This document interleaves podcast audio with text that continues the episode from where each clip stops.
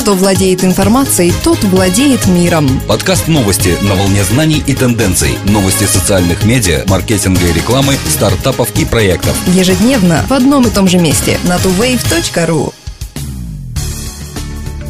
Здравствуйте! Сегодня 21 ноября 2011 года. Креативное агентство Jazz3 составило портрет среднестатистического дня в Facebook. Исследование проводилось в рамках проекта Pew Internet and American Life и обнаружило интересные факты об американских пользователях Facebook. Например, социальная сеть взрослеет, и сегодня средний возраст ее пользователей 38 лет против 33 лет в 2008 году. У среднестатистического пользователя есть 229 друзей, из которых около 7% он никогда не встречал. Больше всего посетителям нравится оценивать чужой контент – 26%, и комментировать заметки и статусы других людей в Facebook – 22%. Также средний пользователь в течение дня занят комментированием чужих фото – 20%, чуть меньше внимания уделяет он обновлению собственных статусов – 15% и отправке сообщений внутри Facebook – 10%.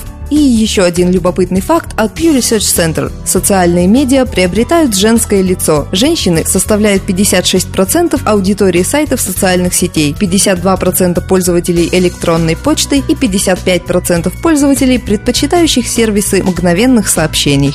Видео на YouTube с разгоном силами полиции мирных студенческих демонстрантов стало причиной требования об отставке ректора Калифорнийского университета в Дэвисе. Около 50 студентов университета устроили сидячий протест на территории учебного городка в поддержку движения «Оккупируй Уолл-стрит». Прибывшая на место полиция применила для разгона мирной демонстрации перечный газ. Видео с кадрами, на которых полицейский распыляет газ прямо в лица сидящим демонстрантам, мгновенно разлетелось по YouTube. А вскоре в блоге Университетской ассоциации факультетов появилась запись, призывающая подать в отставку ректора этого вуза Линду Катехи. В ответ Катехи организовала экспертную группу для расследования действий полиции. Согласно выводам экспертов, полицейские предупредили протестующих, что применят газ, если студенты не покинут место демонстрации добровольно. Что будет убедительнее, слова экспертов или кадры видео, подкрепленные общественным мнением, выяснится очень скоро.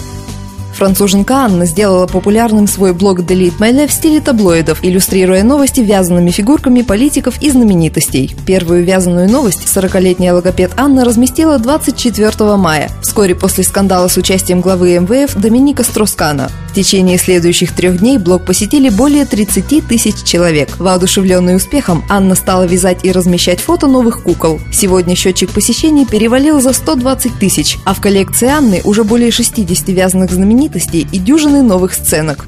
Анна не обходит вниманием и массовую культуру. Кроме известных политиков Николя Саркози, Барака Обамы, Муаммара Каддафи, чести быть связанной из шерстяных ниток удостоились Леди Гага и Дон Дрепер. Растущая популярность блога отнимает у Анны все больше времени. На создание кукол и постановку сцен требуется не менее шести часов. Несмотря на многочисленные предложения, рукодельница пока не собирается продавать своих вязаных героев. Шон Паркер, одна из главных причин успеха Facebook и партнер Founders Found, рассказал об инвесторах и проблемах Силиконовой долины.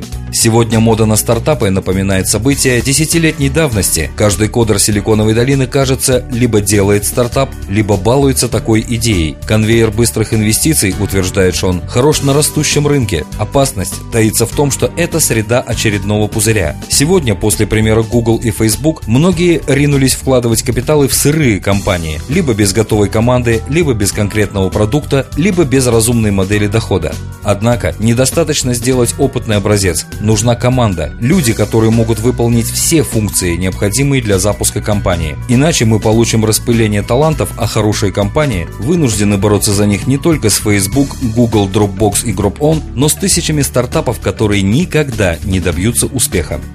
Авторы книги «Бизнес Networking and Sex» опросили 12 тысяч мелких предпринимателей со всего мира, чтобы выяснить, как пол влияет на способности к налаживанию деловых связей через интернет. Оказалось, женщинам эффективное социальное взаимодействие удается лучше. Женщины всегда больше заинтересованы в человеке, с которым разговаривают, нежели в заключении сделки, а это привлекает собеседника. Тем не менее, бонусом женщины приобретают больше деловых контактов, которые являются еще и более прочными. Мужчины же думают в первую очередь о бизнесе и порой элементарно не умеют поддержать светскую беседу. Один из авторов книги, доктор Айван Миснер, советует мужчинам фильтровать свою речь и предварительно готовиться к возможному разговору, особенно с противоположным полом. Практически единственным промахом некоторых деловых женщин Миснер считает неумение одеваться соответственно мероприятию. Провокационные наряды привлекают нежелательное внимание и вредят имиджу, укрепляя негативные стереотипы.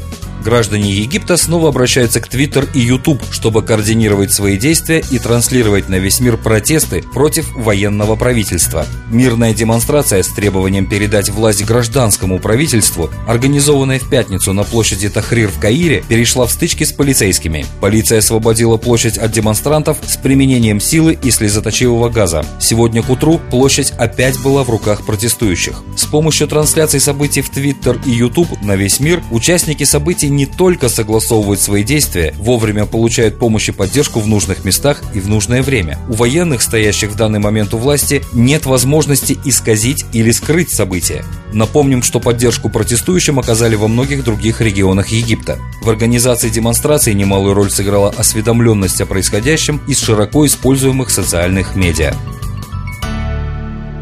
Эти и другие новости ежедневно на tuwave.ru